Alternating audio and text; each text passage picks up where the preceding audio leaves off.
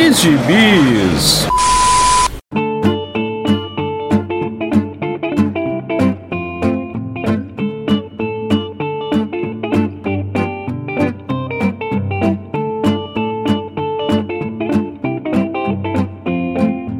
E aí, jagunçada, bem-vindos ao primeiro Pilha de Bis do ano de 2022, o podcast semanal do site Arte Final. Acesse lá www.artefinalhq.com.br para todas as edições do Pilha de Bis, dos Sete Jagunços, do Omniverse e do A Pilha do Aranha. Nós estamos também em todas as redes sociais, é só procurar por arroba ArtefinalHQ no Twitter, no Instagram e no YouTube. E nós estamos também no Deezer, Spotify, iTunes, Google Podcasts e no seu agregador de podcasts favorito. Eu sou o Marcos e nesse primeiro programa do ano estão aqui comigo Vitor Azambuja, Olá, que prazer estar reunido com vocês novamente. Maurício Dantas. O podcast semanal que não sai é um mês, né? É verdade. Mas todos nós precisamos de um pouquinho de férias, né? Isso ainda não, não nos arrancaram. A reforma trabalhista ainda não tirou o nosso direito de férias de, de um podcast que a gente não recebe porra nenhuma para fazer. É, só aposentadoria, né? Mas tudo bem. É verdade. E Marcelo Miranda. Olá, seus vírus H3N2. Vixe, Maria. É aquela coisa, né? Quando a gente acha que o negócio tá melhorando, aí não, tá não, tá não. Vamos... Mais um ano de pandemia, mais um ano de. E, com, e agora de... com novidades, né? Tem novos vírus, é, porque novas. Antigamente, chuvas, antigamente novos... você. Antigamente você espirrava, você tinha que ficava em dúvida se era o se era covid, se era sinusite ou se era alergia, né?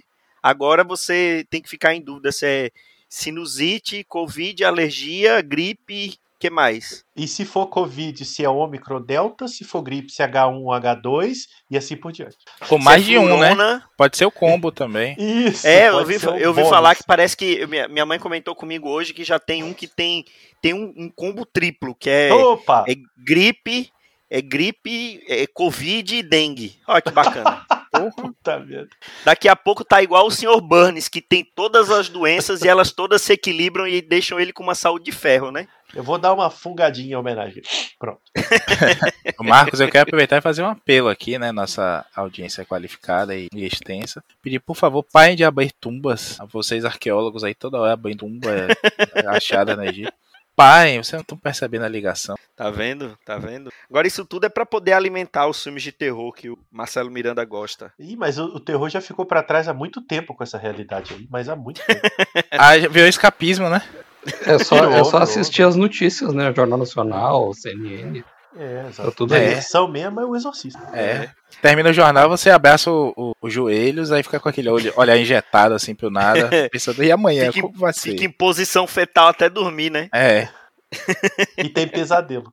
Nossa. Bom, mas vamos, vamos tentar anuviar um pouquinho a mente dos nossos ouvintes. Vamos falar de gibizinhos. Vamos falar das nossas primeiras leituras de 2022 ou até a- das últimas leituras de 2020, por que não?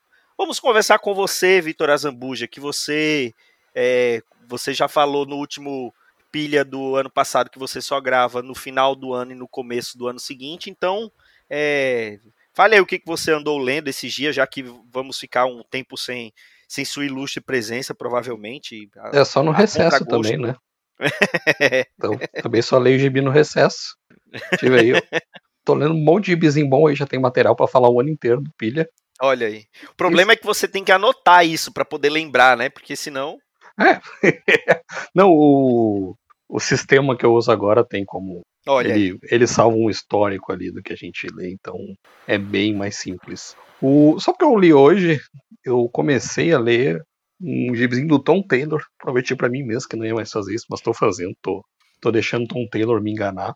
Pera, É, Tom Taylor ou Tom King? Porque isso que você tá falando não Tom faz Taylor. sentido. Não, Tom Taylor engana também. ele, ele é pior que o King, porque ele. o King não engana, só engana os incautos, né? É, é verdade, é verdade. É, o o Tom Taylor, Taylor, pelo ele, menos, ainda engana. ele se infiltra na sua vida, sabe? Ele, ele vai, assim, fazendo você acreditar que vai ter uma história ali, mas é só diálogo, são uns diálogos engraçadinhos. Ah, A bom, história, o às vezes, já faz isso há 25 anos, né? Não, tô brincando, tem, tem muita coisa legal do Tom Taylor. É, bom, eu tô lendo um gibizinho agora, nesse momento, enquanto conversamos, não, mas parei pra gravar. É, chama Seven Secrets, tá saindo aí pela Boom Studios, dica de Maurício Dantas, sempre atualizado aí com o lançamento. É, o gibi começou a sair ano passado, se não me engano, tá na 12 edição. É, roteiro de uma série em desenho animado, ou um videogame, filme eu não digo, porque tem, tem muito personagem e tal. É quase um anime, assim, não, não chega a ser em estilo mangá, mas é quase um roteiro de anime, assim, que é a história de uma organização secreta chamada Ordem dos Sete, que eles protegem sete segredos, que eles não dizem o que, que é, mas são segredos que são é, guardados numa maletinha, cada, um, cada uma maletinha numerada de 1 a 7, e cada maletinha é protegida por um keeper, que seria um guardador, um guardião, né, para ficar mais bonito, um holder, né, que seria um alguém que segura ou, digamos assim, um cuidador. Mas, mas literalmente o holder ele segura a maleta e o keeper está encarregado de, de proteger é, o holder, né, e a maleta que tem o segredo e tudo indica que não são segredos é, de, de, informação, né, que são coisas realmente extraordinárias que estão sendo guardadas ali, onde eu já avancei na história, já se revelaram pelo menos dois desses segredos. Então são coisas bem é, práticas, digamos assim. E todos esses são guerreiros muito bem treinados, então estamos falando aí de pelo menos 17 guerreiros muito bem treinados. E ele vai contando a história do, do filho de um desses casais de guerreiros, né? Que acabam tendo um filho, uma coisa que é proibida, o Caspar, e, e, ele se torna um novo holder lá do, do sétimo segredo, né? Não sei se vão abrir todos na ordem. Ele é o do último segredo. E, cara, eu tava dando nada, assim. Eu olhei de ah, muita fantasia, gibizinho juvenil, nada contra, pelo amor de Deus, não me entendam mal. Mas eu tava lendo umas coisas mais, mais pesadas, assim, o Department of Truth, Ice Cream Man, é, AD After Death, do, do Snyder e do Lemire. Tava lendo umas coisas mais é, adultonas, assim, não que não que precise, mas enfim, era, era a vibe que eu tava. Aí eu comecei a ler os desenhos também, assim, bem de, de desenho animado mesmo, bem. Mas, cara, tô gostando. O jeito que ele desenvolve a história é uma história muito ágil, muito, muito ágil. É, não enrola muito. Tem tiro, porrada e bomba em toda edição. E ele vai avançando. Eles estão lutando lá contra a ordem dos Seekers, né? Que seriam os procuradores ou os que procuram. É, que querem é, obter esses segredos. E eles estão lutando lá. E tem traição, é, conspiração. É bem interessante, mas é, a sensação que eu tenho lendo isso é que eu estou lendo um roteiro de uma série animada. A gente já sabe que o Tom Taylor tem é, esse histórico, né? Ele, ele é responsável pela aquela, criador daquela série The Deep, que se não me engano passava na Nickelodeon, que é sobre um, uma família de mergulhadores e tal. Eu nunca vi, mas o conceito parece interessante. E eu acho que foi que projetou ele até antes de ele ir para os quadrinhos mesmo, né? E, e, eu lendo assim, eu fico com essa nítida impressão. Ele está fazendo isso para vender para um, um, outro tipo de mídia. Porque ele cria vários personagens, e é, é, bem aquela coisa de anime, sabe? De cada personagem tem um, um visual diferente, uma característica diferente. Uma técnica, aquela... alguma coisa assim. Isso, uma técnica, só tem o primeiro nome, né? Não tem nome sobre nome, é só o primeiro nome. É, é, bem aquela coisa de, de anime mesmo, assim, sabe? Eu quase vejo a, a, a abertura do, do anime na minha frente, assim, apresentando os personagens da Ordem do Sete. É mais juvenil, assim como eu falei, mas é bem interessante, sabe? É um, o, eu tava. Eu, a gente conversa muito em, em PVT, né? Que eu, eu, ando com bronca com o Taylor, que a impressão que eu tenho é que ele escreve muito bem os personagens. É, ele escreve muito bem os diálogos, as interações dos personagens, mas na hora de escrever uma história, assim, com começo, meio e fim, ele dá uma patinada, sabe? ele fica muito atrás do próprio rabo, ele não, não consegue fugir muito do, do conceito da, da, premissa original lá do começo da série, parece que não vai para lugar nenhum. Isso não que eu tenha lido tudo que já escreveu Tom Taylor nessa vida, tá? Isso com base em algumas coisas aí que eu andei lendo dele recentemente, algumas até que não, não saíram ainda aqui no Brasil. É, mas nessa série eu já, já tô mudando de opinião. Eu acho que ele se propôs a escrever uma trama bem ágil, não sei até que número ela vai. É, como eu disse, até agora saiu 12 ou 13 números, eu tô mais ou menos na metade disso. Mas tá bem legal, assim, tô gostando. Eu comecei torcendo o nariz, é, não, achei que não ia passar na primeira edição, mas é tão ágil, é tão rápido, é a maneira como a história anda. É uma história bem linear, assim, sabe? É bem pra frente. Tem um ou outro flashback, eu não, não sou muito fã de flashback, com raríssimas exceções, que eu acho que é, é desculpa esfarrapada para ficar atrasando o clímax da história, né? Mas essa aí funciona legal, sabe? Uh, Tô gostando, tô gostando. Eu sei que o Maurício já leu esse gibi também. Acho que tem uma opinião parecida. É, eu li o primeiro arco, eu parei na 6, dei uma pausa, assim. E é um gibi que é, é de porrada, assim, os quatro, assim. Até porque, como você falou, Vitor, a história não essas coisas todas, vai te divertido. Mas se você fica, sei lá, seis meses sem ler, ou ler uma de uma, é aquela coisa que você tem que dar uma retomada, olhar anterior. Principalmente pela quantidade de coisas que a gente. A gente lê tanta coisa que às vezes você passa. Eu li esse número, eu já li uma. Também não temos mais aquela coisa de ficar voltando e relendo e relendo. A gente fazia. Acabou o mês. Ah, não acabou o mês, acabou o dinheiro, então releu os formativos, senão fica sem. Então eu, eu tô esperando juntar de novo. Eu vi aqui, eu tenho aqui no meu tablet até a 10. Não vi se ainda se já saiu a mais que isso, não, mas é isso mesmo, acho que já saiu. E só uma nota: a, o Daniel de Nicolo, que é o desenhista, veio de, de Power Rangers, é mais um. Apareceu na Boom em Power Rangers, é, bombou aí e tá indo para trabalhos autorais, enfim, fazendo outras coisas aí, ganhando projeção. Ele é muito bom em, a, em ação, de movimento, dinâmica mesmo, tem um layout de página bem legal. Acho que casou bem aí a proposta da série a, o texto mesmo do Taylor. E queria fazer essa nota também, eu concordo com você, Vitor. Sempre falou do bom e tudo mais. E eu acho que é principalmente porque ele apareceu no momento e ia mais caracterizar roteiros meia-bolantes, mas os personagens pulando para lá e para cá. Ou até sendo descaracterizados, como o Malton faz, né? Que ele torce os personagens como ele quer como a gente viu aí na edição 3 de Human Target. A gente já falou aqui, Marcos falou dos dois primeiros volumes, das duas primeiras edições do Human Target, e a terceira agora tem uma descaracterização feia, fez o Joel lá no, no WhatsApp surtar. eu eu acho que grande, o grande triunfo dele é esse, foi assim que conseguiu sustentar a injustiça, o webcomic, né? Fez o sucesso que fez, viu mais. E concordo, ele, o Batman Detective, é um fiapinho de história também. Esse eu acho que nos diálogos, nem a caracterização, ele tá salvando. O Asa Noturna tem um primeiro arco muito bom, e depois tem caído a prometidíssima edição aí, que é um quadro só, né? As páginas. Deixou Nossa, a caído, desejar. caído muito, caído muito. Tá umas quatro edições só enrolando e não. É, a, o que não eu tá mostrando a que percebo. veio, né? É, ainda veio o crossover no meio lá com o do Batman, o Tinion também, então, isso jogado. O que eu percebo é que ele tá investindo no autoral e me parece que tem algum movimento pra TV. Não sei, ele tá dando muito mais crédito e tempo pra isso do que pra escrever. Então tá saindo qualquer nota mesmo. Não sei essa, essas recentes Seven Secrets, como eu falei, tô atrasado. Mas os outros trabalhos dele realmente não tô tão fã quanto já estive. Claro, ainda tem crédito na casa, mas tem que acordar. Eu ia falar exatamente do Asa Noturna, né? Porque realmente o, a gente até falou dele, do primeiro arco dele, que é muito montal, mas teve. Depois teve. Qual foi o nome que era, que era um, um arcozinho pequeno? Acho que três partes também, que era com, a, com as Batgirls também, que era bem fraquinho. Foi, foi o E crossover já com, Foi esse, né? com o Batman lá, do, a Guerra do É, Coringa. Fear State. Fear Isso. State, isso. Ah, é, já Eu nem foi Coringa mais, Future perdão. State, mas, mas Future, Future State é outra coisa. Mas é uma pena, né? Porque eu lembro que o Dão é que fala muito, né? O Dão pediu pra gente tentar não citá-lo, mas é praticamente impossível, né? Não, mas não faz falou que- sentido. A gente cita porque gosta. não é porque é pra irritar ele. É pra alegrar a gente, não. Desculpa. E ele falou que queria que o, o Tom Taylor tivesse uma série longa, né? E deveria ser a Asa Noturna, né? Mas aí no segundo arco já dá essa caída. Vamos ver. Quem, quem- quem ficou feliz com isso foi o, o Mauro, né? O Mauro que reclama que a gente só fala que o Tom Taylor só faz coisa boa aí, Mauro. Tá vendo? Tem, ele tá dando suas patinadas também. tá Nesse vendo? momento, o Mauro tá no trânsito ouvindo a gente aí no seu carro e dando risada da minha cara. E aguardamos Mauro reconhecer que o Tom King também faz coisa. Mas fica aqui o registro. A É, não gente ser hipócrita, né? O que, se a gente reconhece de um, tem que reconhecer do outro. Força, Mauro. Fica aqui o registro. Se a gente bate, se a gente elogia quando tá bom, a gente também critica quando tá ruim. Eu não tenho escritor predileto, favorito, como é que chama aí? De estimação. Olha aí. Não existe Olha Minion aqui, né? Já o Rickman e o King, aí. Ó.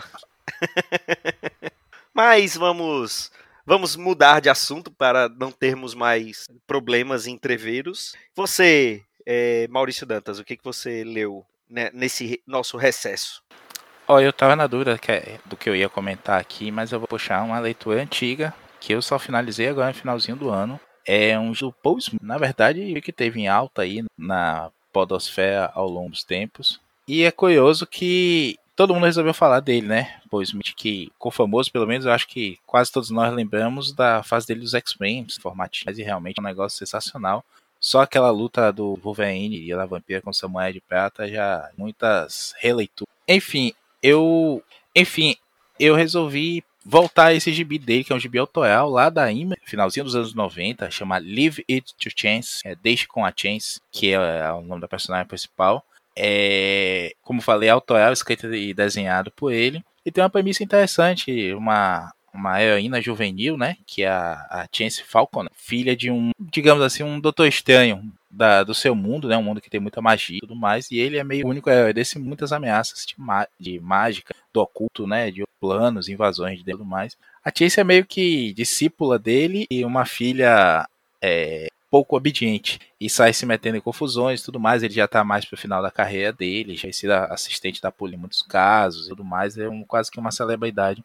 E ela tá querendo se provar, sair da sombra dele e ser uma, uma heroína também. Tá dando uma olhada aqui, é, saiu de 96 a 99, não foi uma cidade tão grande assim, né? Três edições, quase quatro anos. Mas é, a, o texto, na verdade, eu me até apalhei aqui, a, o texto é do James Robson, James Robson também conhecido aqui no Brasil, principalmente na, na Marvel, e, e tem uns títulos aí da DC que a gente não cansa de falar.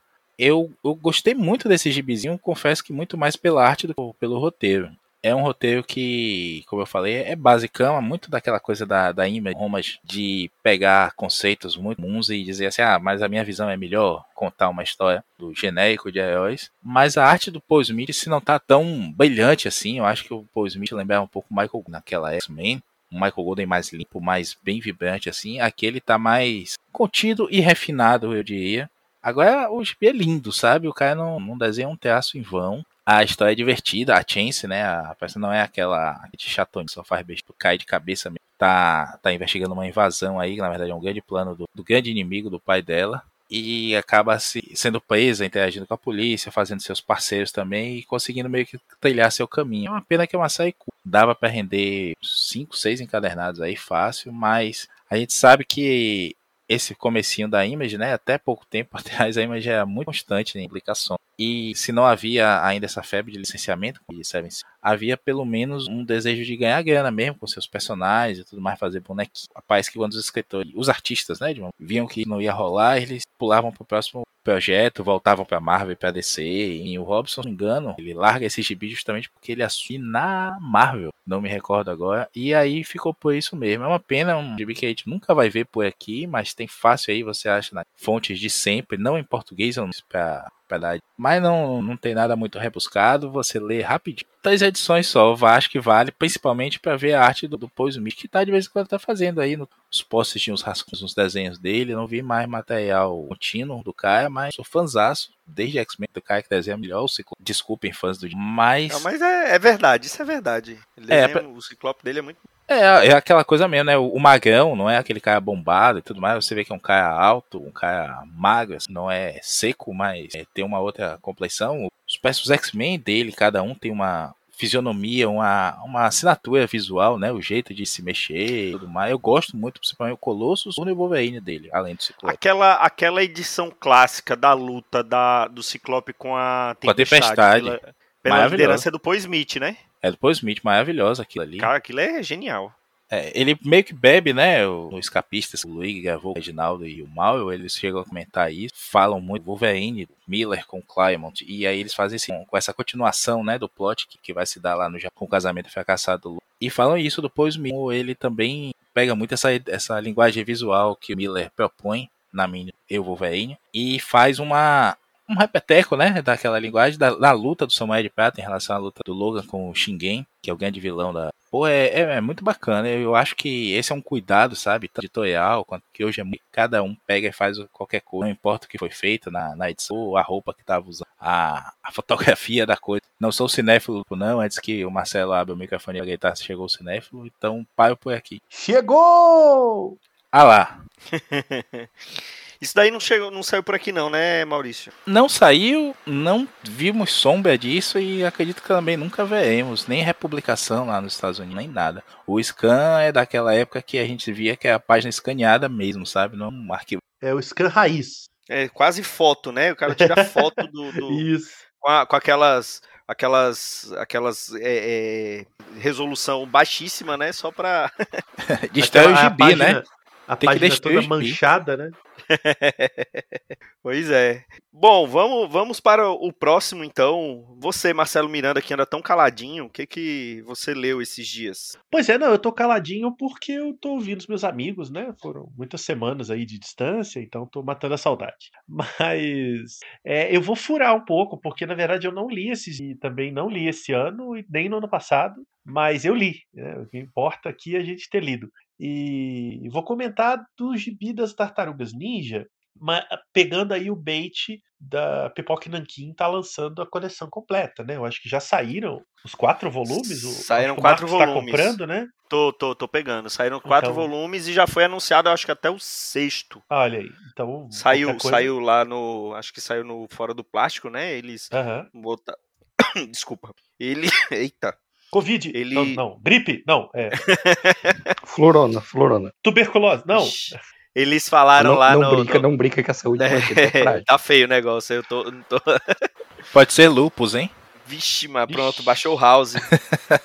É, o pessoal do Fo- Fora do Plástico teve um, anu- é, anunciou, né, alguns dos lançamentos do Pipoca aqui para esse ano e tem volumes do Tartarugas Ninja, né?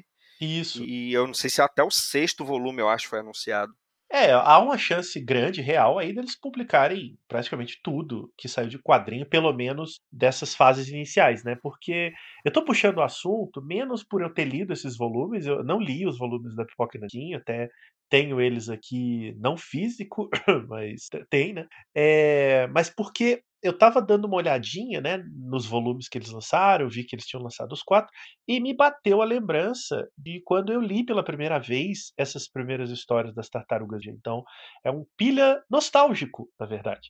É, eu não sei se vocês passaram por isso, mas em 1990, a nova Sampa, saudosa, mas nem tanto, lançou um- uma edição única. Eu acho que não teve outras, pelo menos dessa coleção, é da- das primeiras histórias das tartarugas. Né? É, saiu como Sampa Graphic Album.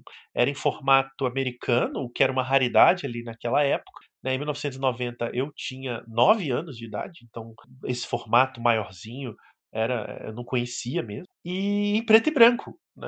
Eram páginas de papel jornal, era bem daquela época, né? Isso era bem mais aceitável do que é hoje. E, e uma encadernação é, de lombada canoa, que chama, né? Quando é aquela quadradinha. Acho que é canoa que fala. Não, Não. canoa é quando é aquela dobrada. É canoa Com grampo? Com grampo. É, com grampo. Não, não. Então é a lombada quadradinha mesmo. Tipo, tinha uma lombadinha onde dava pra ler, tartarugas Sim, sim, ninja, sim. Mas, de, mas, mas a capa era aquele papel, da mesmo papel das capas de formatinho da Abril. Bem, Sim, sim, sim. é um sim. pouquinho mais grosso. E papel jornal estilo Tex. Você viu o negócio. Saiu. é, tinha. Eu tô conferindo no Guia dos Quadrinhos, né? Porque eu, ti, eu tenho essa edição ainda em algum lugar na casa da minha mãe.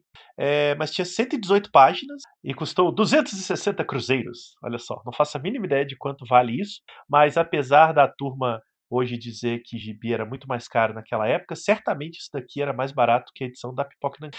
Ah, isso, isso com certeza. E então eu fui resgatar isso, resgatar um pouco dessa memória de ter lido, né, esses gibis, porque em 1990 e 91, né, eu posso ter comprado isso um ano depois, vocês vão se lembrar de que o desenho bombava na TV, né?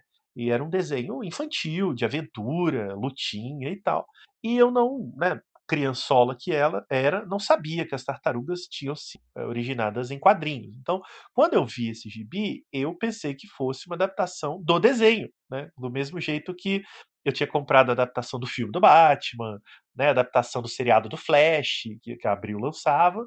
Então pensei, pô, quadrinho do desenho das tartarugas. Já achei esquisito a capa elas terem eh, a- a- as bandaninhas no- da máscara da mesma cor. Tudo, todas- tudo a mesma cor, tudo né? vermelho. Eu falei, uai, mas deve ser diferente, né? Vamos lá. E, rapaz, eu tenho ainda a memória de ter ficado muito chocado com a violência. É, chocado não, chocadinho, tipo, ai que horror. Mas é de olhar e falar, cara, mas pode fazer isso daqui? Quer dizer, as tartarugas ninja fazem essas coisas? Que não é o que eu vejo no desenho.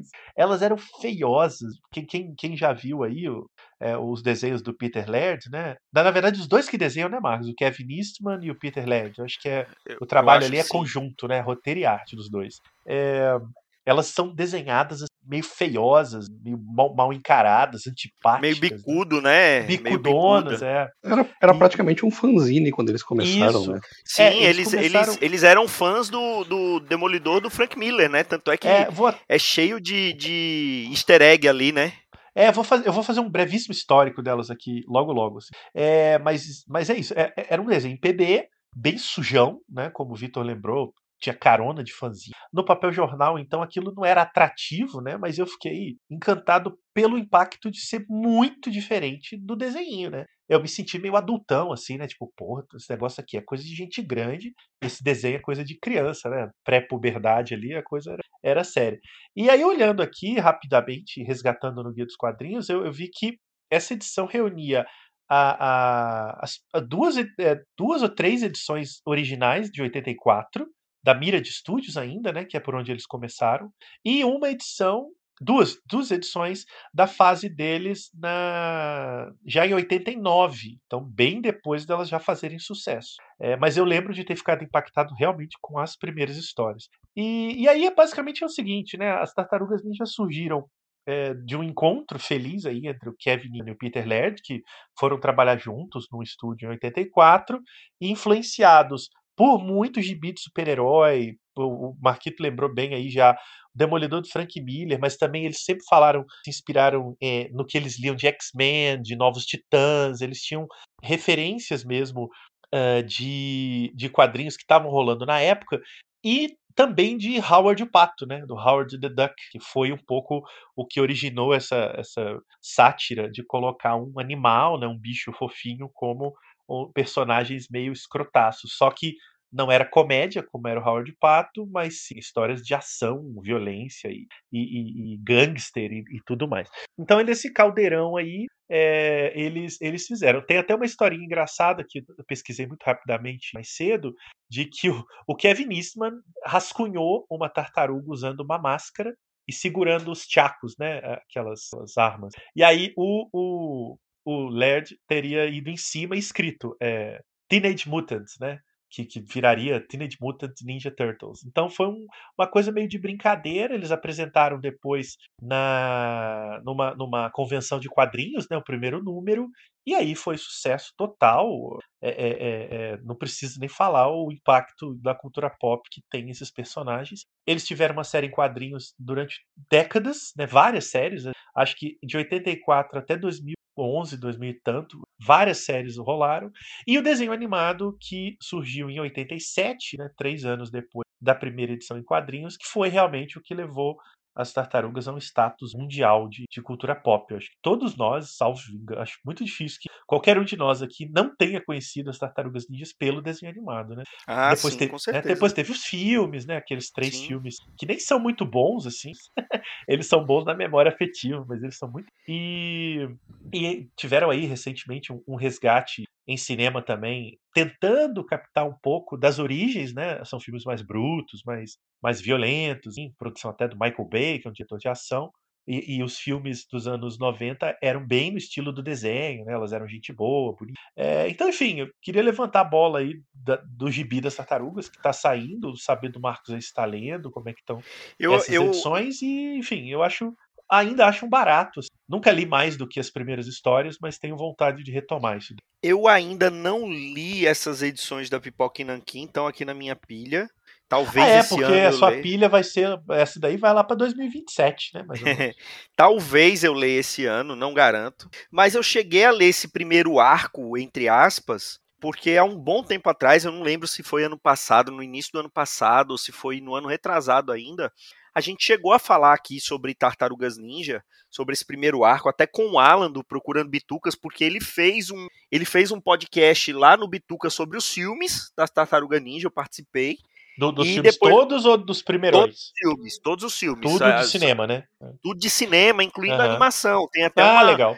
uma animação que ele comentou que disse que é, que é uma das melhores coisas, eu não cheguei a ver, que é uma animação que meio que faz um, um multiverso das tartarugas ninjas. É o, o, o Sem Volta pra Casa das tartarugas ninja, porque aparece todas as versões das tartarugas ninja. É O desenho, é apa- o Turtles Forever de. Pronto, Olha, aparece, legal, nunca vi, aparece a versão do, do- dos quadrinhos preto e branco, aparece a versão do desenho dos anos 80. É, é, Legal, aparece legal. versões mais novas e diz É- que tá, tem no YouTube, assim, é Tem bem um monte bacana. de desenho, né? Eu tava contabilizando aqui, tem pelo menos umas cinco animações diferentes feitas pra TV. E teve série live action da Saban, né, o Maurício? Maurício É. Olha aí. deve ter visto isso. É a série que. Mas não que precisa lembrar disso, né? Teve a tartaruga de, te- de tetinha, né? Que era a É. tartaruga fêmea. É, não, não, não A precisa Vênus lembrar. de Milo. Eu assisti foi- isso na época que saiu, mas não precisava.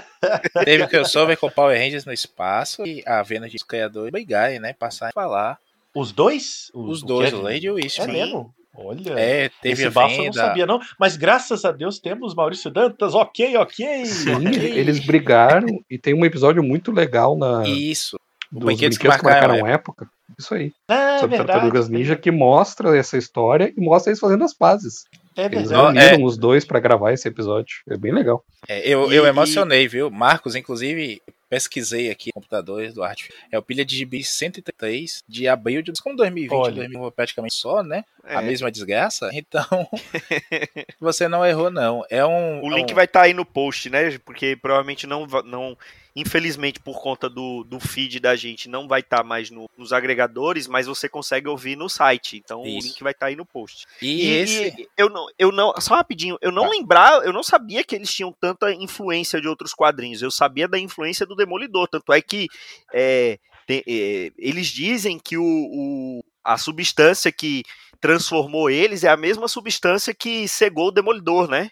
Que Aí, deu os poderes pro Demolidor. É, o E- acidente, o, o- o É, caminhão, ca- é, o, é o caminhão que atropela o, o e as substâncias radioativas caem no esgoto. É, caiu no esgoto, aí, aí pegou lá as tartarugas e o rato, né? E, e- Mas o. e mas tem outra o... coisa, e tem, a, e tem a clara referência do clã do pé com o tentáculo, né? Porque Ah, no, totalmente. é. porque no É, o, o The Hand. tentáculo em inglês é o The Hand, né? E o clã do pé é o The Foot, né? Eu, eu só Então, entendi isso o anos fit. depois, porque que É. é. do pé. Pois consigo é. Clã Que do diabo pé. de nome é esse, né? Mas eles assumem, eles assumem influência dos mutantes dos X-Men, os adolescentes dos Titãs, isso eu tô copiando da Wikipedia, e os ninjas do Demolidor. É, e aí junta com os animais fofinhos como Howard o Pato, animais antropomorfizados. E aí dessa saladona aí, eles Bom. foram desenvolvendo os, os, né, os Ah, o- motivos aí das tartarugas. Mas só porque você citou de novo, o Howard era bem adulto, viu? Não é? É, eu- Sim, e outro, super Essa adulto, série mais louco. recente dele dos chips Adaras, que beleza, dá pra ler pra criança. Não, eu mas tô a- falando do a Howard o primeira Pato. não. Não, não, mas o que eu disse era do Howard Pato, que era meio comédia, né? Comédia porque É, era mais ele era uma satírico, sátira, né? Ele É, era, um- era uma uma sátira. sátira da sociedade. As tartarugas também, né? Mas as tartarugas tinham uma coisa mais de aventurona. O Howard Pato original, que é de adulto, tem toda a razão, era mais zoado, né? Tinha uma coisa meio o que o Deadpool tenta ser hoje. assim. Mas quando eu, quando eu fiz a referência antes, eu tava me referindo ao fato de ser mais zoado. E as tartarugas ter um pouco mais esse tom meio de aventurona mesmo. E Mas ainda E, é- e um- elas estão com uma série hoje, assim, em quadrinhos, bem longeva, né? Pela IDW, que a Panini chegou a lançar alguns números, que até eu fiquei sabendo disso quando a gente gravou o Pilha primeiro, que a Panini tinha lançado. Eu não. Isso, isso tinha sido apagado da minha memória. Eu não sei se eu cheguei a ver isso em banca aqui em Maceió. E é a série que o, o brasileiro Matheus Santulouco fez a fama dele lá nos Estados Unidos, né? Ele hoje é sinônimo de universo de Tartaruga Ninja. É, é, são os desenhos do, do Matheus Santulouco, né? Ele Olha saiu, só. fez uma, uma outra minissérie do, do Destruidor, Destruidor. né? Shredder, Shredder, não sei. Shredder é o, é o, é o pianista lá do, do, do Peanuts, né? Não, não sei como que, que, que pronuncia, mas Shredder. é, Shredder. é Shre- Shredder, né? Então Shredder. tem a, é Destruidor, fica mais fácil. É bem melhor. E outra coisa, é Marcelo Miranda, eu Oi. eu não admito você falar mal dos dois primeiros filmes das Tartarugas Ninja ali, Não aqueles é filmes. mal, não O é segundo filme tem o Ninja Rap, tem o. Tem o Vanilla Ice, Vanilla Ice dançando. O, o, é. o, o animatrônico das máscaras é excelente e É, tem o ator junto. também que faz o que faz o que fazia o pequeno ninja. Mas, meu amigo, Então não, não, ouse falar mal dos dois Não primeiros Tamo filmes. junto, mal, tamo terceiro eu junto. Só, adoro só- pode falar mal do terceiro em diante. É verdade. É, é. Eu Os gosto dois Ah, são- filmes. Eu o terceiro eu divertido, gosto mas mais vocês já três. reviram esses filmes? Não, né? Exatamente. Claro, eu revi não na época que eu gravei rever, pro. pro- eu, eu revi. Da Ah. época pra poder gravar pro Não, mas não Bitucas. tem Tem, eu acho, num, dos streamings. Não tem problema não ser bom, a gente não tá falando disso, não. Eles são meio ruinzinhos, assim, mas eles são divertidos e estão lá bem guardados na devida memória.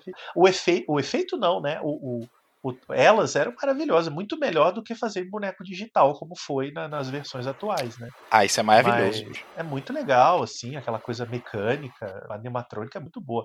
Mas, enfim, né? É pra criança, teve seu valor ali. Ô, Marcelo. Vanilla Ice, cara, nossa senhora.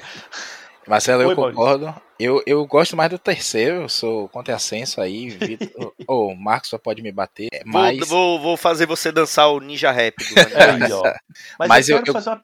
eu gosto muito do terceiro. E eu acho que o primeiro é um monte de cena que acontece meio sem nada a ver e o filme acaba do nada também. Foi isso que eu assisti muito da época mesmo, um que vai pro mão do. E ainda assim fez sucesso, não tem como Ah, dar errado, né?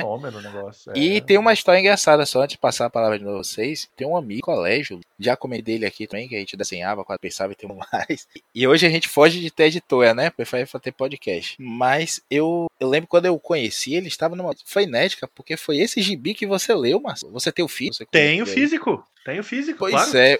Ele vai aí, ele mora em São Paulo hoje, ele vai em Minas roubar de você, porque roubaram esse gibi dele. Foi o gibi Eita. que fez ele querer desenhar, gostar de, de Poxa quadrinhos. vida. E ele é louco porque ele nunca encontrou esse gibi de novo. A gente tá as batidas em C, a gente dava em sabor na época de Como- novo. como eu, ele eu chama? nunca vi. Lucas. Ô, Lucas, se quiser fazer negócio, faça contato. E ele ele é muito fechado porque a gente nunca conseguiu achar. Eu só lembro das histórias dele contando a, a saga e quase chorando, dizendo, velho, levaram meu Isso não deve ter tido tiragem alta, cara. Não se acha isso em sebo mesmo, não. Tem pouquíssimo. Tem mó Mas sem cara falar de... que é uma época que a gente não pensava em conservar gibis, né? É lógico, é. Exato. É, tinha muito Eu essa coisa do provavelmente foi um acaso que foi ficando, justamente por ser, um, na época, um gibi diferente ali dos que eu tinha. Agora, Maurício, pra fechar essa, esse papo tartaruguístico, a gente não pode deixar de falar que Tartarugas teve um- tudo, né? Inclusive videogame e bonecos. Maurício, você tem boneco das tartarugas? Eita, desculpa, não, acabou. Chega, chega tossindo. É, você- aí você calcula É. quantos bonecos ele tem pra responder Foi feio, hein? Foi feio. Ou nenhum. Não, não. Eu tinha aqueles originais, inclusive eu tinha a versão chinesa, não é a pirata, é a vinha direto da, da China. Era lá. original da China, né? É, o original da China mesmo, porque o que vinha pro Brasil ele só tinha as armas de cada um, né? Mas o- os chineses vinham com uma porrada de arma, com Ken, com tudo mais, naquele blisterzinho que você tinha que cortar a, a, a arminha, aquele negócio lá que é, é moldado ali, né? E cortar os pés mais, destacar as arminhas. E eles- as tartarugas tinham coloração mais escura do que vendiam nas lojas grandes. Assim, Você tinha- eu tinha ir no centro, tinha uma loja de, de coreano, né? Nem que vendia lá em Sau- saudosa Namei. E perdi esses bonecos na, na mudança, minha baixo, na mudança da gente. Ela me fez ir pra casa de minha avó, eu fiquei jogando fio e ela deu meus bonecos todos da tartaruga e do He-Man. Então isso moldou meu caráter, eu sou terrível contra dessa pira. Será que ela jogou no esgoto? Porque pode ser que elas estão por aí. Olha, mas aí depois, né, de adulto, a gente ganha dinheiro. Eu achei na, nas lojas a as versões mais recentes da Playmates, a mesma empresa que fazia dos anos 80. Tem a versão dos filmes, vou mandar a foto depois pro Marcos aqui. A versão do desenho animado, e aí comprei uma versão que é bem fiel mesmo ao traço do. E tem a versão que é a minha versão favorita de animação, que é o da Nickelodeon, 2013. Pra mim, a versão define animada, assim, enquanto a versão naquela pegada de juntar elementos versos e fazer uma codificada. Olha aí, depois colocaremos algumas Olha dessas só, fotos aí veja, no post. Veja você, como se forma um super vilão. Olha aí, tá vendo? É, já tá até tossindo, né? Aquela respiração cancerol. Pode estar aí fotos no Twitter na semana do lançamento. Olha aí. Olha aí, fiquem atentos. E para poder fechar, eu vou falar da minha última leitura de 2021, né? E foi por um acaso total que foi essa leitura aqui, não foi planejado nem nada. Mas como eu coloquei no Instagram, é, é um esses gibis de crossovers assim de universos diferentes, assim, muitas vezes completamente diferentes, são no mínimo divertidos. E eu vou falar do DC Encontra Looney Tunes do primeiro, né, que teve a, a famosa história do, do Nemesis do Maurício, Tom King, né, do, do Batman com o Hortelino troca-letra. Ganhou Eisner, ficou bem famoso. É, eu, eu tinha lido a, antes dela um segundo ou terceiro encadernado do, do DC contra Hanna-Barbera, que também é, é, é bem bacana, muito divertido. E aí fui, fui ler esse daqui do DC contra Looney Tunes. E assim, é, eu comecei decepcionado, porque a primeira história é do, é do perna longa com a Legião dos Super-Heróis e desenhada pelo Tom Grumet, Tom Grumet, escrita pelo, vou dizer agora, E se Frank é Legião, J. Barbieri. Se é Legião, é com Jamerson, não dá. É, ou com o Joel, né? Na verdade é escrita pelo Sam Humphries e, e- e desenhada pelo Tom Grumet. Mas assim, é uma história bem bobinha, não, não vale, não vale citar. Agora, assim, esse daqui, diferente dos outros encontros, pelo menos dos encontros com a Hanna-Barbera, cada especial, né? Cada, cada história tem uma história que é teoricamente num traço super-heróico, né, num traço de gibi de super-herói, e uma história mais curtinha num traço Looney Tunes. Então, é uma história mais. A segunda história, essa mais curtinha, é uma história mais de humor, né? Então, essa primeira da Legião com, com o Pernalonga é bem bobinha, não, não, não curti. A segunda história é escrita pelo Steve Orlando, então você já sabe que coisa boa não vem. É do.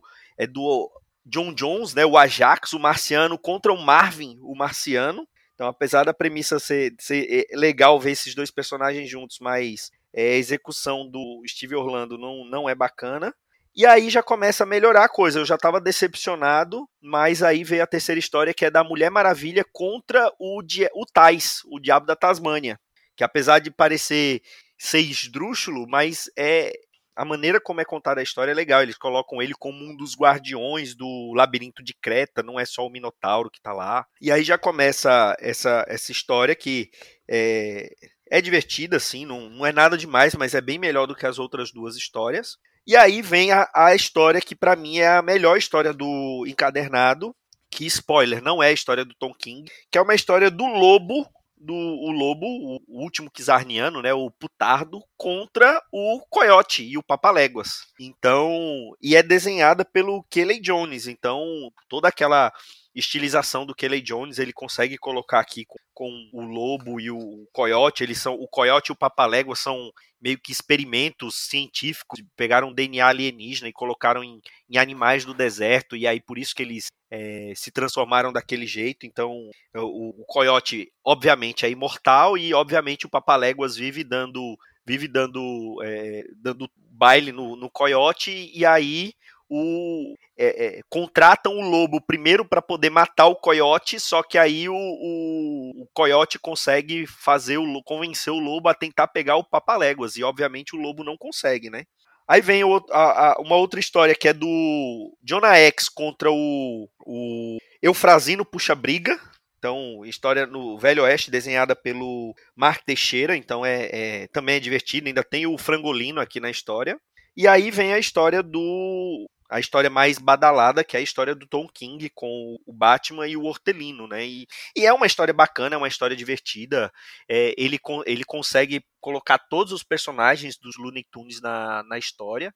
Só que aquilo que a gente falou, né? O Tom King consegue é, descaracterizar os personagens. Até num, num, encontro desse, o Tom King consegue descaracterizar os personagens. É uma servir para contar a história dele, né? Ele descaracteriza aqui completamente a Silver St. Cloud que é a, aquela, aquele interesse amoroso ali da, que o Batman teve, né? O Bruce Wayne teve ali no, na, nas histórias ali dos 70. E ele consegue descaracterizar ela totalmente para colocar o Hortelino para caçar o temporada de caça ao Playboy, né? Ele vai tentar caçar o Bruce Wayne. E aí, o, obviamente, o, o Batman interfere, né? E, e aí se desenrola a história. Mas, é, como eu falei, é uma história super divertido, encadernado assim, bem divertido. Normalmente esses encontros geram histórias, no mínimo, divertidas. Eu sei que o, o Vitor leu, não foi, Vitor, esses, esse encadernado? Você leu essas histórias também, não foi? Sim, esse é o segundo. O segundo acho que é até um pouquinho melhor as histórias. O segundo eu ainda não li, e, é, e tá aqui, eu vou, devo ler em breve, mas eu sei que eu já vi que tem história do, do Patolino, porque foi um que eu senti falta. É o Duck Dodgers? Não, eu acho não sei se é não é, não sei se é a versão Duck Dodgers. Eu sei que é o Patolino contra o Coringa. Então, ah, tinha que ser ele de Lanterna Verde. Inclusive, não entendo. Tem uma do, tem uma do Falcão Azul e Bionicão com Super Filhos que é muito legal. É, aí é do Hanna-Barbera, né? Aí é da Ah, do, tô confundindo. É, não li, não peguei. É. O do segundo dos Looney Tunes é mais recente, né? Que ele tem a Arlequina. É, e é. o... Não, é, tem a Arlequina e aquele monstro de pelo gigante, né? Isso, é, não, não li esse. Esse da, do Looney Tunes, eu concordo com você. Primeiro, é, saudoso, encadenadinho, de capa cartão, com duzentas e tantas páginas. Acho que era R$34,90 esse aí. Um 35,90. 35,90 em meados de 2020. É, exatamente. Mas eu gosto E papel É. gostoso, viu? Não é capa gostoso, cartão, papel gostoso. praticamente um TPB importado, porém traduzido para o português, olha você. E eu gosto muito dessa história da Legião, eu nem sou tão fã assim da Legião, conheço pouco, mas eu acho muito engraçado o Pernalonga zoando a Legião. É, principalmente uma hora que o vilão ataca eles assim, ah, vou explorar o ponto fraco da Legião dos Super-Heróis. Ataque de ansiedade. Aí todos eles ficam em, em Tem crise existencial, assim. Meu Deus, como isso pode acontecer? É muito engraçado, cara. Aquele novelão clássico, né, que a gente tá. É que o, o- o- eles voltam no tempo pra pegar o Superboy pra tentar curar a Supergirl, né? Mas aí acaba vindo o Pernalonga, né? Isso, é, veio, veio o Pernalonga lá fantasiado de Superman. Acho muito boa essa história, principalmente com os desenhos, é um, é um crossover bem valorizado, né? A do Lobo que você falou, eu não gosto tanto, mas é porque eu não entendi a história. É, é muito louco pensar, não, não faz muito sentido na minha cabeça. E o. Concordo também que a- a- eu, eu não achei nada demais essa história do Tom King. Essa história ficou muito famosa, né? Porque saiu todo mundo falando. O Tom King até hoje autografa né, as capas dessa, dessa edição e faz um desenho, uma carinha ali na, na sombra do Batman. É, até hoje essa edição aparece no Twitter. Que inclusive é a que- capa do encadernado brasileiro, é a capa Isso. dessa edição. Ah, não poderia ser diferente, né? É. A mais famosa. E eu lembro que o Neil Adams fez uma leitura dramática da edição, ele gravou um vídeo lendo a edição, todo mundo assim, louco por essa edição. Mas eu achei que foi um pouquinho de, de marketing da DC, sabe? Porque eu também não acho nada demais, assim, nem, nem dá pra ver que é um crossover do, do Batman, sabe? É, parece uma história normal do Batman com, com um maluco qualquer, não sei. Você até reconhece porque ele chama, né? Tem um informante lá que é o Pernalonga. Só que é todo mundo humano, né? Não tem os personagens Isso, isso. lá. Você acaba É. reconhecendo, assim, por características, né? Aqueles personagens, mas é, são humanos, né? Isso. Animais gosto, antropomórficos. eu gosto mais das mesmas que você gosta. A do Marvin o, e o, o Caçador de Marte, o Ajax, eu achei que ia dar bom, mas é, é, eu concordo, a execução foi muito ruimzinha. É, crossover é sempre divertido, tá? Eu sou um defensor de crossover, mesmo quando é ruim é bom. Mas essa aí eu achei que não, não ficou tão legal. E o. Eu, eu gostaria. Eu colocaria essas duas como destaque mesmo, como você colocou, a da Legião, até pelos envolvidos, né? E, e essa do, do Coyote pelos desenhos do Kelly Jones, né? Uma coisa assim que você vê que a DC investiu nesses crossovers, né? São duas marcas que são da Warner, né? Não- Sim, não- a, a história do a história do Tom King tem desenhos do Liu X e tá muito bem desenhado, tá? Assim, tá linda a história, mas É, isso, é, a Tom King com essa impressão, sabe? Que não é uma. Não, não é um crossover, é uma história do Batman. Ele pegou um roteiro do Batman. Claro que não, ele, ele escreveu pensando. Mas não, não, não, não, não tem aquela cara de crossover, sabe? Parece ainda deu uma- aquela descaracterizada na Silver St. Cloud, né? Que É, parece mais uma homenagem, sabe? é, Parece que ele poderia trocar o nome dos personagens ali pra não dizer que é crossover e fez uma homenagem. Mas é, é, é ok, valeu. É que ajudou a projetar, tanto que tem essa segunda versão aí. Eu não li ainda esse segundo encadernado. é, do segundo eu quero ver a história do Mas só pra pegar, pra pegar já que eu falei, já que eu falei então, a do Hanna-Barbera é legal, viu? Essa eu li os Sim, dois que sim, sim. O- Os crossovers com, com os personagens do Hanna-Barbera são bem legais também, esse eu recomendo. Pô, tem tem Aquaman com o tubarão, pô. E é boa a história, E o tubarão é bem mais relevante. né? principalmente pra fazer Ah, o aquela, tu- tu- aquela o piada. tubarão toca bateria, pô. Viu? O Aquaman não faz isso, não. Ô Marcos, eu acho um Oi. desperdício. Eu, eu só li dessas aí do Tom King, pra falar mal, é claro. Mas gostei da história. Concordo que nada é genial, mas é legal, apesar não sim. E li essa do Pernalonga com a Legião. E também é muito divertido. Muito melhor do que essa do. Que não acho ruim, mas também. E acho um desperdício. Falei brincando aí do Lanterna Patolino, uma imagem famosa, né? Do desenho do Duck Dodgers. E acho que podiam ter feito uma brincadeira ali com o Chacal. O Chacal, não. Agora. Coyote. É, uma, uma brincadeira com o Coyote que apareceu em Homem Animal, né? Fazer uma, É, uma outra verdade, visão daquilo ali. É E a- verdade, é E a verdade. DC nem era da Warner, hein? é verdade. Tem, é, pra dizer que não apareceu o, o Duck Dodgers, aparece ali no, na, na, na, historinha curta do Caçador de Marte com o Marvin, que já é esse traço cartunesco, né? O, o Caçador de Marte vai acaba se transformando em vários em vários personagens. E um dos personagens que ele se transforma é justamente o Patolino de Duck Dodgers, porque o, o Marvin era o vilão da, da série do Duck Dodgers, né? O que aparecia ali querendo tirar a Terra porque a que atrapalhava a vista dele, né? Um E, e tem, um, tem um desenho moderno do Duck Dodgers também, dos anos 2000, que tem inclusive o crossover com Lanterna Verde. Não, então, é, foi esse, eu acho que foi desse que o, que, que o Maurício estava falando, né? Esse mais moderno. Esse, esse mais antigo do Duck Dodgers eu não, não cheguei a ver, não. Eu vi esse mais moderno. O antigo é, o mesmo- é- o antigo é basicamente esses gags dele contra o Marvin, né? não foge muito. Acho que é isso, né, senhores? Começamos bem o ano, ou terminamos bem. No caso do Marcelo, começou bem o ano de 2003, talvez. e olha lá.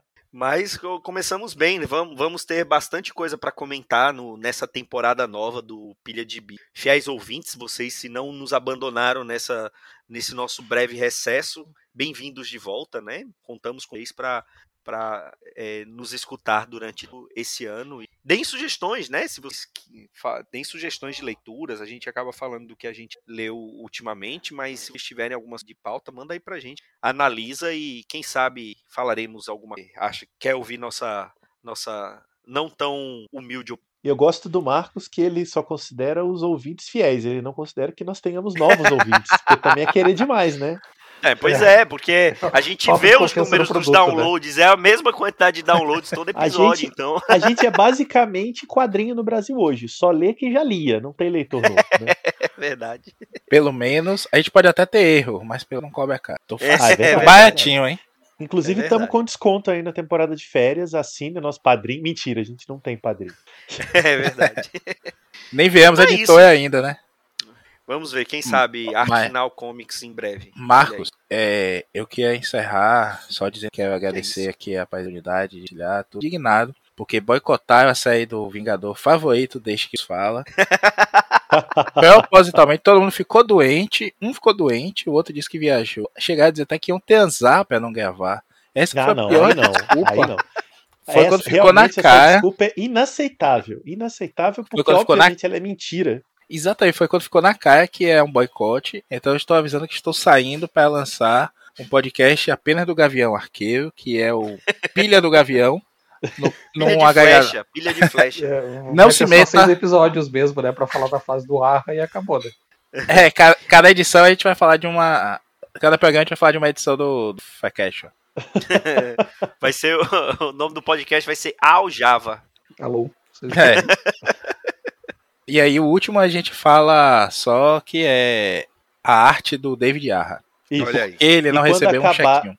e quando acabar todas as histórias, aí já puxa o, o Arqueiro Verde no mesmo programa pra dar uma enchida de Ninguém vai, nem, né? ninguém vai nem perceber, né? Então é Não, isso, é adeus. É, faz uma igual. pegadinha, fala de um arco do Arqueiro Verde, vê se alguém se liga aqui. Era o Arqueiro Verde. O melhor foi Fala no do Twitter, arqueiro o, verde do Kevin Smith. o Maurício tentando defender o seu gosto por Gavião como seu Vingador favorito, ele me escreve a seguinte frase: Sem Gavião não tem Vingadores. É verdade. É verdade. Inclusive O que você filmes. escreveu é verdade, o que você afirmou já não sei. É verdade também. Inclusive, aguarde a resposta para isso e a explicação vai estar no terceiro episódio do Pilha de Flechas. No terceiro Opa, episódio. O, o, Alguém o Gavião, vocês é, chegaram? O Gavião é Diga. tão bom que ele é o, o único Vingador do- dos originais que não teve o próprio filme. Ele, ele é apresentado no filme do Thor bem rapidinho, assim, só pra gente não reclamar quando ele aparece no filme dos Vingadores. E na própria série solo dele, ele não é o destaque da série, né? A série é mais, a série é mais da Kate do que dele, né? Mas, Por isso mesmo. personagem super relevante. Por isso e mesmo, e o- Vitor. O programa do Maurício, ele vai ganhar relevância ali na frente. Eu não sei se vocês viram esse filme novo aí dos Caça-Fantasmas, mas tem uma piada recorrente muito boa, que o molequinho tem um podcast. E aí ele fica propagandeando o podcast dele pra todo mundo, ele, ele dá um cartão com o endereço do podcast, sempre fala assim, esse é o meu podcast, ele pega o ritmo no episódio 46. É isso mesmo. Ele conta a sua voz no episódio 46. Isso, ele encontra o tom no episódio 46. Olha É, aí, é, parece o de Quarteto Gavião. Fantástico do Dan Slott. Isso, É, o parece parece o pilha de bis, né? Se você ouvir a partir do 200, é, Ele fica tá bom, tá? o programa fica bom. É. O Pilha do Gavião dizem que melhora ali no sétimo, mais ou menos, porque também acaba no oito, né? É mais ou menos isso. Aí eu volto pro pilha, né? Com o rabo entre as pernas. Mas, Vitor, entre as pernas. lá ele. Mas, Vitor, eu só quero fazer uma última defesa aqui. Que é o seguinte: o, Ga- o Gavião realmente não teve o seu filme, no protagonismo, não sei, mas ele é como aquele podcaster que indica as coisas, aí os amigos vão e dizem assim: ah, alguém falou aqui, eu não sei quem foi, né, Marcelo? Ele é esse, ele é esse podcaster que é esquecido pelos amigos. É por isso que eu me identifico. Há sempre É, isso. aquele, é, alguém disse Aquele no podcast que isso, isso, falaram, isso. Alguém tá disse com- num podcast, detalhe. É, não pode. É, nem falar qual é, né? Que ele Detalhe que era mesmo. um podcast que ele participou. E ele editou. Aí o problema já é a idade. É verdade. Então é isso, senhores. Bom, eu acho que isso significa que já falamos da série do Gavião, né? O Maurício vai ficar no É, programa. tá então. superado esse assunto pra mim. Já pode botar aí na vitrine pros incautos acessarem esse podcast. E já, já bota no texto ali, ó. Fica bom a partir de uma hora de gravação quando a gente fala. É, não, e- e Da coloca série do Gavião. extra. Coloca extra. Falamos também sobre a série do Gavião. Pai de me magoar, eu vou chamar o Dão. Agora sim. Agora, agora a gente sabe que tem que encerrar mesmo o podcast. Muito obrigado, Vitor Azambuja. Apareça outras vezes esse ano, viu? Eu que agradeço. Até o fim do ano. Maurício Dantas, não se vá.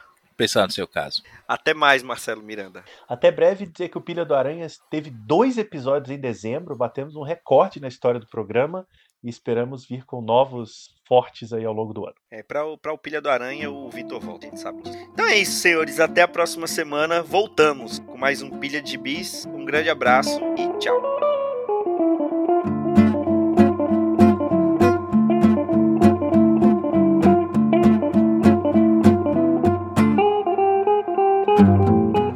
Esse foi o Pilha de Gibis, mais um podcast com selo dos cabras de qualidade do Arte Final. Gostou do que ouviu aqui? Compartilhe e acesse o site, tem muito mais conteúdo de qualidade esperando por você. Vai comprar seus gibis na Amazon?